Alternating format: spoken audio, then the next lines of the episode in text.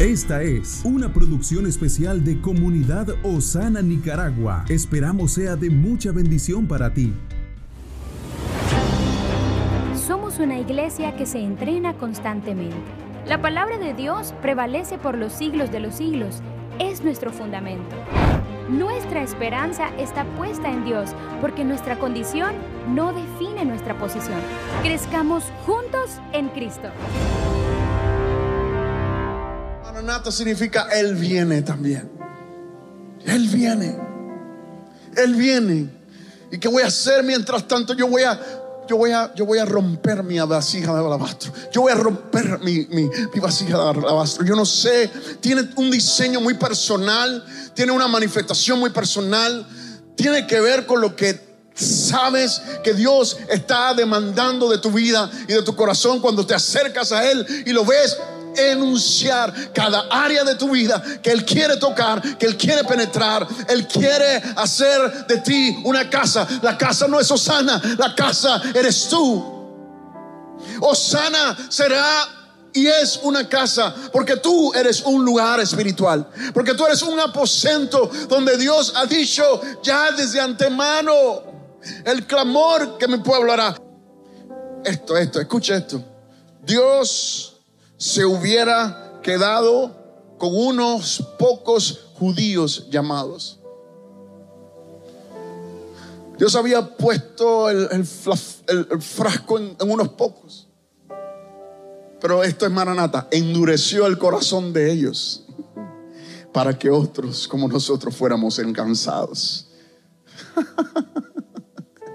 Yo no sé si eso no te enamora si eso no te dice algo, si eso no te pone a reflexionar,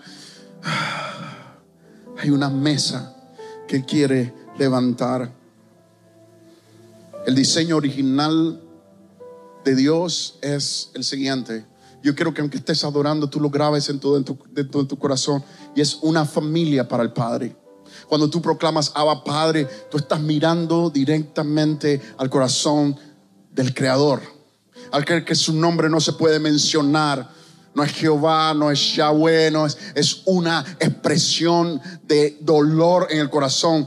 Aún dicen muchos que es muy parecida a la expresión que hace tu interior cuando respira o el momento que estás sin aire y vuelves a recuperar el aire o en el momento que das tu último respiro. Ese es el nombre del Señor. Pero también a los hijos amados, agradecidos a Él, cada respiro que hay en su corazón, ese es el respiro del Padre. Ese es el respiro de un, de un corazón que dice, yo quiero que seas familia para mí. El diseño de Dios es una esposa para el hijo. Por eso cantamos de Él y para Él. Por eso un buen, un buen adorador cristiano, como quiera que lo que te represente hoy, es alguien que le habla a la novia del novio.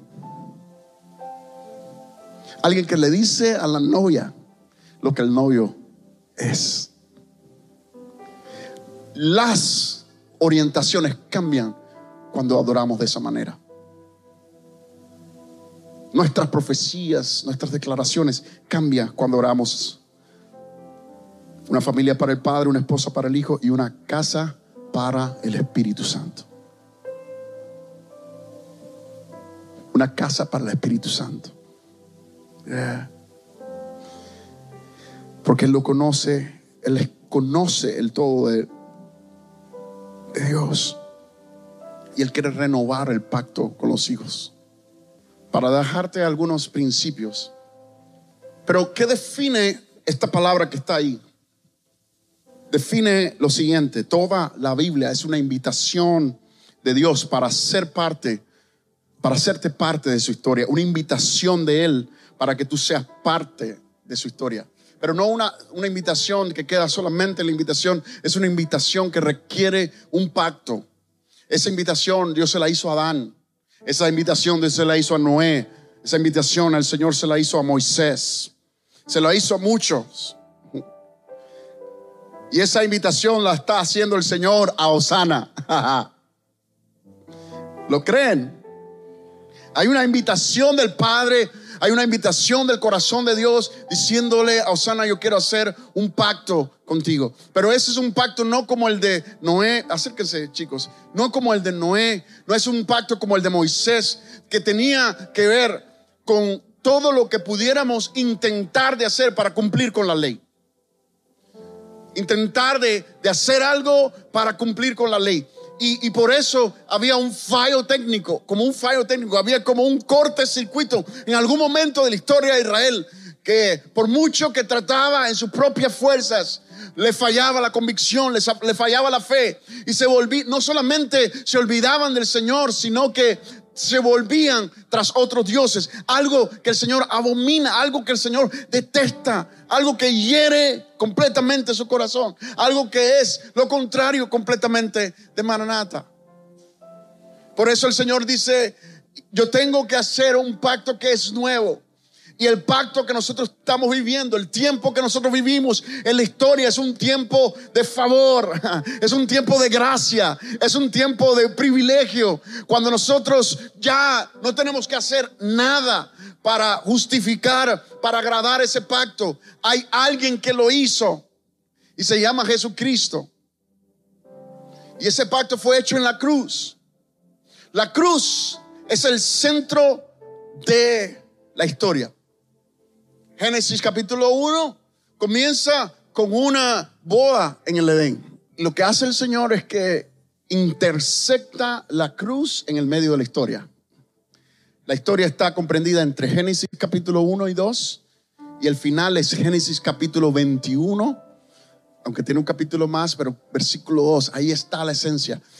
Porque los dos capítulos hablan de boda y los dos capítulos comprenden una cosa, no hay pecado no hay pecado. Todos los pactos que se hicieron, todos los intentos del Señor por, por, por intimar, por acercarse a sus, a sus hijos amados, fueron violentados por el pecado. El Señor quiso poner un, un, pacto, un pacto lleva un anillo. Y el Señor quiso poner un anillo y, y, y lo rechazamos. Pero Jesús es esa intersección a través de la cruz. Y la cruz es lo siguiente. Cuando Jesús va a la cruz, Jesús está diciéndole a la iglesia, yo quiero hacer un pacto contigo. Maranatha, ¿te quieres casar conmigo? ¿Te quieres casar conmigo, iglesia? ¿Lo tomas? ¿Lo dejas? ¿Lo tomas? ¿Lo tomas? Vas a tomar el pacto que estoy haciendo a través de la cruz, con tu mano ahí pegadita a Él. Vas a tomarlo. Esa cruz se convierte en el centro y violenta todo lo que el enemigo ya había confiado que tenía la victoria. Toda soberbia que había depositado a través del pecado, que nos asedia, que, que había limitado al hombre. Ajá. Hubo uno que en la cruz nos devolvió nuevamente las nupcias y le dijo a la iglesia, me quiero casar contigo. Hoy no somos desposados, hoy no somos alguien que anda sin ser desposado, sino que tenemos aceptos en el amado, en el nombre de Jesús. Hay una cosa, y es que cuando los hebreos entendían este principio, las, la parábola que comparte Jesús acerca de las vírgenes no es solamente una historia, es, es una tradición. Porque dentro de la cultura hebrea de la época, cuando un novio estaba comprometido con la novia, sacaba un momento de su vida para ir y compartir con aquellos que le iban a ayudar a preparar el hogar, el lugar donde iba a poner a la novia. Eso le iba a tomar irse de al lado de ella, apartarse de al lado de ella e ir a preparar una morada para ella. Eso en la cultura judía no, no llevaba un tiempo específico de meses hasta un año o un año plus. Podía estar el novio separado de la novia. Y había una ceremonia tan hermosa. Y era que todas las noches, las doncellas que rodeaban a la, a la novia que estaba en espera, salían en la noche y prendían sus lámparas y con voceros lo que hacían era, estamos listas y miraban al camino a ver si venía el novio. Se paraban en el camino para, para ver si el novio venía. Y, y esa era la esperanza. Lo más hermoso es que el tiempo quizás irritaba toda aquella ceremonia. Hasta que llega un momento donde los voceros tenían una razón por la cual gritar. Los voceros tenían una razón por la cual levantar su voz, que era más que una ceremonia. Era que veían al novio presentarse en aquel camino y aquel que había prometido que iba a regresar cuando ya estuviera preparado para tomar a su amada. Ahora los voceros dicen, ahí viene el novio. Pero esto no lo hacían aquellas vírgenes que estaban con sus lámparas apagadas, lo hacían las vírgenes que habían esperado, que habían hecho la ceremonia cada día y habían estado esperando día y noche por aquel día glorioso donde pudieran levantar su voz. Cada oportunidad que tenemos de venir a la casa de Dios nos es a nosotros una oportunidad de levantar la voz. No es un culto, es una oportunidad delante del corazón de Dios para decir, Señor, aquí estamos con lámparas encendidas y listos para vocear de que aquí viene el novio. Ahí viene el novio. Ahí viene el novio. Hoy el novio lo podían ver aquellas que estaban velando. Aquellas que estaban velando, aquellas que estaban percibidas, se, se, olvidaban que había una ceremonia, se olvidaban que lo hacían por una rutina o por una cuestión de tradición. Y levantaban su voz. Oh, y, y, y, lo más hermoso de que eso despertaba el corazón de la novia. Los voceros de Dios lo que pasa con Maranata es una intención del corazón del Señor de hacer despertar a unos que van a mover a la novia por un celo, por una pasión, por un fuego que solamente puede poner en ellos el Espíritu Santo. Eso es lo que hace un vocero espiritual. Eso es lo que significa Maranata. Un remanente que Dios va a levantar.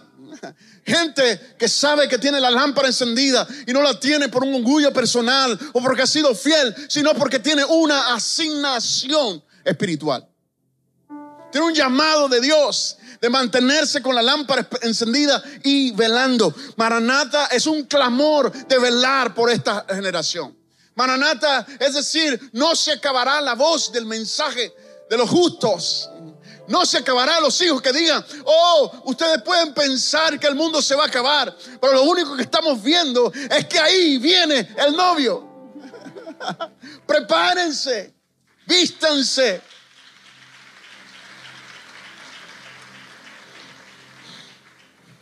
Hoy cuando venía el novio, la voz tan grande de los voceros despertaba a todos aquellos, aún los que estaban dormidos.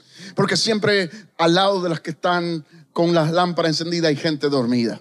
Y ¿saben lo que hacemos muchas veces con la gente dormida? La criticamos. ¿Saben lo que hacemos con muchas veces con la gente dormida? La pisoteamos. Pero el clamor de Maranata atrae aquellos que están dormidos al amor del Señor y los enciende y los aviva. El clamor mananata no es desprecia, atrae al corazón del Señor para que los entendidos resplandezcan en su amor. Clamor mananata es decirle a la iglesia, decirle a la novia, despierta. Dile que está a tu lado por un momento, despierta. Despierta. Tú no eres una novia, escucha, tú no eres una novia con caprichos de niño. Para de cantar lo que te hace bien o lo que esperas que, que Dios te haga de bien. El deseo de tu corazón es que Dios sea revelado en tu corazón y en tu vida. Y llega el momento que te encuentres junto a Él. Una novia madura es una novia que está esperando la intimidad a través del compromiso. Que sabe que el momento, cuando el momento llegue, no habrá espacio para nada más. Si hoy el Señor preguntara por ti, ¿hay espacio para otras cosas más? Si hoy el Señor dijera, esto es lo que yo quiero que tú hagas, esto es, esto es, este es el deseo de mi corazón, hay espacio para algo más. Y de que Él viene, viene. De que Él viene, viene. Y, y, aunque cantamos aleluya de que el león de Judá viene, la noticia no es que viene sobre Nicaragua, va a sentarse sobre el monte de los olivos allá en Jerusalén. Pero dice la palabra de Dios que todo ojo le verá. La nueva Jerusalén descenderá del cielo como el tabernáculo de Dios. Lo dice la palabra así. El tabernáculo de Dios. Tabernáculo significa lugar de comunión. Como el lugar donde el Señor va a tener comunión con sus hijos. Eso de todo ojo le verá, no solamente, no será juicio, será comunión para la iglesia. Será comunión para la novia. Lo más hermoso es que esa nueva Jerusalén que desciende del cielo. No sé si me pueden poner Apocalipsis capítulo 21, versículo 2. Por favor. Y yo, Juan, vi la santa ciudad, la nueva Jerusalén, descender del cielo de Dios, dispuesta como una esposa ataviada para su marido. Lista, dígalo conmigo, ready. Lista para el encuentro, lista para el momento. Y, yo quiero que, que ustedes entiendan lo siguiente. Hay parámetros que te van a ayudar a ti a mantenerte listo para Él. Hay parámetros que te van a mantener a ti como ajustado en el lugar que debes estar. Uno de los parámetros importantes es la tercera parte de los creyentes en el mundo viven en una porción del hemisferio que se llama la ventana 1040. Es la iglesia que más sufre por el Evangelio. Pero esa iglesia que más sufre también es la que más crece. ¿Sabían? Hoy las estadísticas enseñan de que las iglesias más crecidas a pesar de que se hace una iglesia muy grande, no están en América, norte, centro y sur, están en el otro lado de la tierra. Donde Dios está alcanzando a personas que quizás no tienen un lugar de reunión, quizás no tienen una estructura como la tienen tú, las luces, no tienen muchas de las cosas que, quisieran tener, quisiera que vayas tú y, y por eso el Señor está levantando un corazón misionero. Pero no lo tienen pero han aplicado el corazón a una sola cosa, y es al discipulado, a levantar a personas que sepan mantener en su corazón la llama del fuego de Dios encendido, y que sepan entrenar, hablarle a otros acerca de ese Jesús. La iglesia perseguida tiene un principio y dice, después de 80 semanas, una persona está lista para pastorear a otras personas. Quiere decir, luego de 80 personas en inglés dijéramos, you're in your own. Estás, te quedas, es tu labor ahora. Pasan 3, 4 años y hay uno que están bebiendo la leche todavía. Que están ahí decidiendo, me bautizo o no me bautizo. Si tú entendieras de que la obediencia al Señor es uno de los principios fundamentales de Maranata una iglesia obediente al Padre, una iglesia eh, eh, que, que entiende el principio espiritual, el diseño de Dios, que fuimos creados para el Edén. Cuando tú y yo fuimos creados, fuimos creados para el momento que se viene. Apocalipsis 21 y Apocalipsis 22 reflejan que la iglesia volverá a ese momento donde no habrá más llanto, pero tampoco habrá más pecado. Caminaremos en la santidad de Dios. Caminaremos en el gozo de Dios.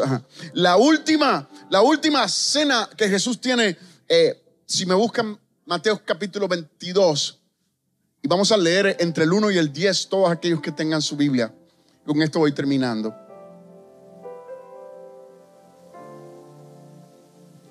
Y es el corazón de Cristo a través de esta historia, pero que más que una parábola es un sentir de su corazón expresado aún a nuestra generación.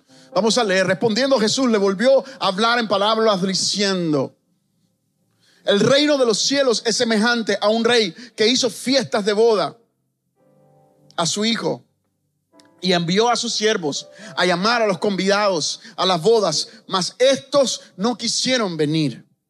Volvió a enviar otros siervos diciendo, decid a los convidados, he aquí, he preparado comida. Mis toros, animales engordados han sido muertos y todo esto, todo está dispuesto. Vengan a las bodas.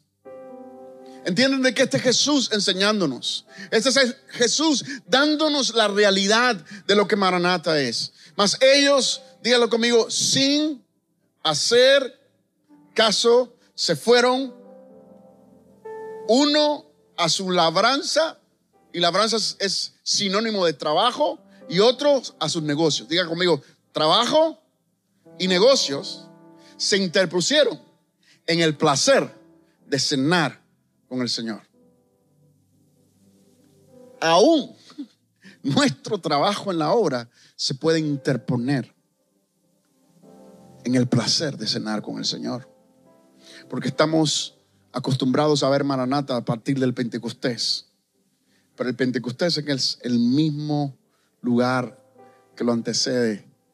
Es una mesa de Jesús cenando con sus discípulos, hablando con ellos diciéndole lo que venía. Y otros tomando a los siervos, los afrentaron y los mataron. Eso es el martirio. Diga conmigo martirio. Una de las cosas que la iglesia olvida en algún lugar de su mente, de que en este mundo, en este planeta que vivimos, el mayor número de muertes no han sido las guerras mundiales, ha sido el martirio por el Evangelio que en las guerras mundiales han, muerto 7, 6, 8 millones de personas. Pero ponte a pensar cuánta gente ha muerto por el Evangelio, anunciando con su lámpara encendida que ahí viene el novio, diciéndole, saliendo como esos siervos que tienen una, una asignación del Espíritu y que han sido matados, que han sido quemados desde el comienzo. ¿Sabes cuánto? 100 millones. 100 millones de siervos que anunciaron antes de nosotros han sido violentados por ir y anunciar de que la mesa del novio está servida. Al oírlo el rey se enojó y enviando sus ejércitos destruyó a aquellos homicidas y quemó su ciudad. Entonces dijo a sus siervos, las bodas ya están preparadas. Esto no se va a cancelar. Esto no va, eh, eh, eh, esto, esto tiene que darse. Esto es mi plan. Y será por encima de la voluntad de cualquier hombre o de cualquier mujer. Mas los que fueron convidados no eran dignos. Y pues, a la salida de los caminos, llamen a las bodas a cuantos halléis a cualquiera, dígalo conmigo, cualquiera. Eso comprende lo que la gracia, la virtud de la gracia y la verdad es. Acercarse a cualquiera que está alrededor mío y compartirle de la historia de que hay una mesa servida, que el Señor ha servido y no se la ha servido por un día, no la ha servido por un domingo, la ha servido por la eternidad. Ah, salgan a los caminos, id a los caminos. Oh, pero quizás yo puedo ser el único, pero quizás eso no es tan popular. Ese es el clamor Maranata, una iglesia que entiende que todo lo que pasa en tu vida, aún las cosas que quieres esconder hoy, aún las cosas que quieres mirar atrás, aún las fotografías que son completamente diferentes a lo que hoy tienes cuando te pones un saco y te vistes bien y te escudas detrás de todos tus títulos y de toda tu vida. Es el Señor obrando y diciendo, es mi fidelidad la que te ha llevado ahí. Y esa historia hará que otros también sean alcanzados con el poder de mi amor. Ese es el clamor, Maranata. Ese es el deseo del corazón del Padre. Y pues Y saliendo los siervos por los caminos, juntaron a todos los que hallaron, juntaron a todos los que estaban, los improbables. Yo no sé quién se siente improbable acá. A quién el Señor lo alcanzó en el camino cuando ya no había esperanza, cuando estaba en un hospital, cuando llegó acá diciendo, pastor, yo, mi, matrimonio se acabó. y el Señor le dijo, no, tú estás confesando por lo que ves a través de tus ojos naturales. Pero la mesa es una invitación para ver aquellas cosas que están escritas desde antes de la fundación del mundo. Mira a través de los ojos de Jesús. Y salieron a los caminos, se juntaron, junten a todos los, los que hallen malos y buenos, junten en la mesa aquella, que no haya favoritismo, que haya un mismo corazón, que haya un mismo sentir, de que haya un mismo Dios, una sola doctrina, un mismo corazón. Eso es Maranata, ese es el deseo de mi corazón. Y las bodas fueron llenas de convidados. La buena noticia, la buena noticia que yo le traigo a Nicaragua, que Dios está a punto de llenar las bodas de esta nación. Dios está a punto, no solamente si ya pensaste que habías conquistado todo lo que has visto hoy, si hoy llamas fidelidad, si hoy lo que ves es gracia pasando por tu vida, pasando por tu ministerio, pasando por cada familia, por cada alcance, oh, todavía se espera la mayor cosecha del Evangelio en los tiempos por venir, porque aquel que llamó a la mesa no va a dejar a ninguno fuera. Oh, sobre eso profetizamos sobre tu casa, profetizamos sobre su familia. Hay gente que está alcanzando personas alrededor de ellos, pero está sufriendo con un hijo. Aquí hay un padre o una madre que dice, Señor, ¿cuándo será el tiempo que mi hijo vuelve a la mesa? Yo te vengo a decir, sigue clamando, Maranata, sigue clamando. No cantes por cantar, no vengas con un espíritu religioso. Quítate todo lo que represente religión en tu vida y dile, Señor, en mi corazón va a haber un clamor y hasta que yo no venga no vea a los hijos entrar por la casa, mi voz no se parará de decir ahí viene el novio. Dios tiene que levantar gente que dice ahí viene el novio. Osana, no te calles. Osana, no, no, no, no, no, no te, no te rindas. Sigue clamando, ahí viene el novio. Sigue creyendo, ahí viene el novio. ¿Y sabes lo que va a pasar? Dígalo conmigo, un día de estos. Uh, ponte de pie. Cuando ya estés acostumbrado a cantarle a Él de lo que dice Hebreos acerca de la fe, cantarle a Él sin ver, cantarle a Él sin completar la promesa, cantarle a Él por lo que Él ha sembrado en tu corazón, Él aparecerá y llenará de toda expectativa. Cubrirá todo, tu mente volará porque todo lo que se sube a tu corazón no es comparable con la gloria venidera. Él iluminará todo tu corazón de gloria y de tanto placer de decir, wow, era verdad. Y no porque no creíamos, sino porque fue difícil permanecer. Por eso vengo a decirte en el nombre de Jesús, Dios está levantando una generación. Dios está levantando un pueblo que no se cansará, que mantendrá su llama encendida, que se ejercitará.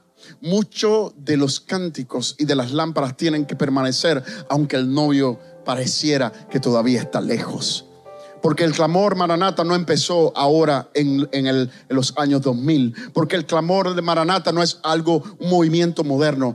El clamor Maranata comenzó desde que Génesis dice, la única forma de redención es lo que haremos con la, con la serpiente, que le pisaremos la cabeza. Le dice a la mujer, mira, ella te ha mordido, pero tú le vas a pisar la cabeza. Maranata pisa la cabeza a todo espíritu de religión. Maranata pisa la cabeza a todo espíritu de ocultismo. Maranata pisa la cabeza a todos los montes que se levantan, a todos los, todo, todo aquello que quiere tomar el lugar de Dios.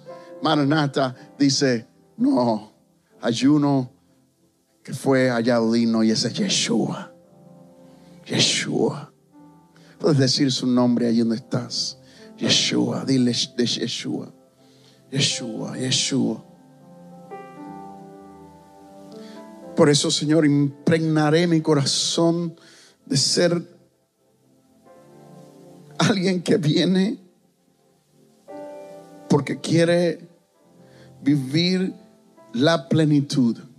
Una de las cosas que dice, una de las cosas que dice ese, ese, ese capítulo es que y será llena la casa.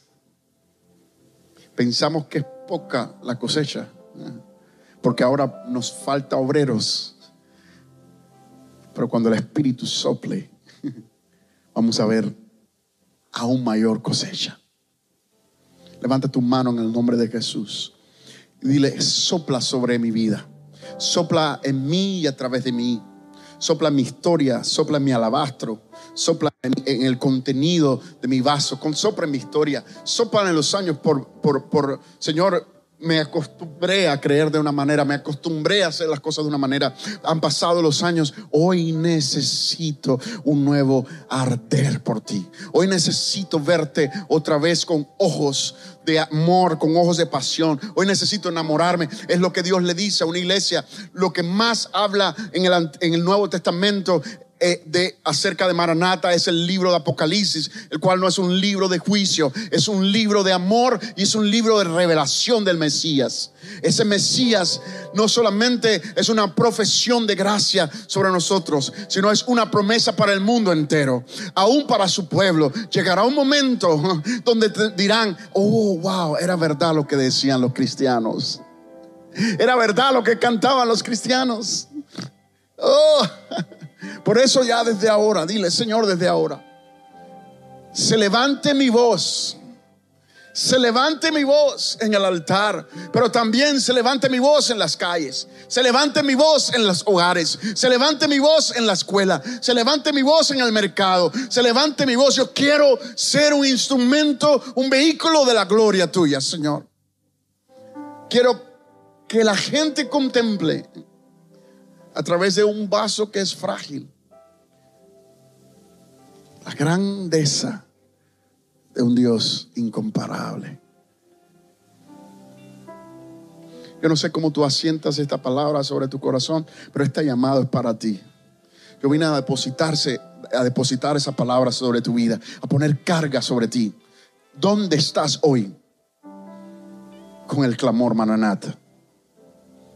Posiblemente sabes dónde estás hoy en tu vida secular, sabes dónde estás hoy en tu vida intelectual, pero vengo a decirte dónde estás hoy, ni siquiera en tu ministerio, en tu vida maranata, porque maranata es cuando nos desvestimos de todo y damos como lo que nadie puede dar. Cuando hacemos un compromiso de intimidad y, y nos entregamos delante del rey. ¿Dónde estás hoy? ¿Dónde estás hoy?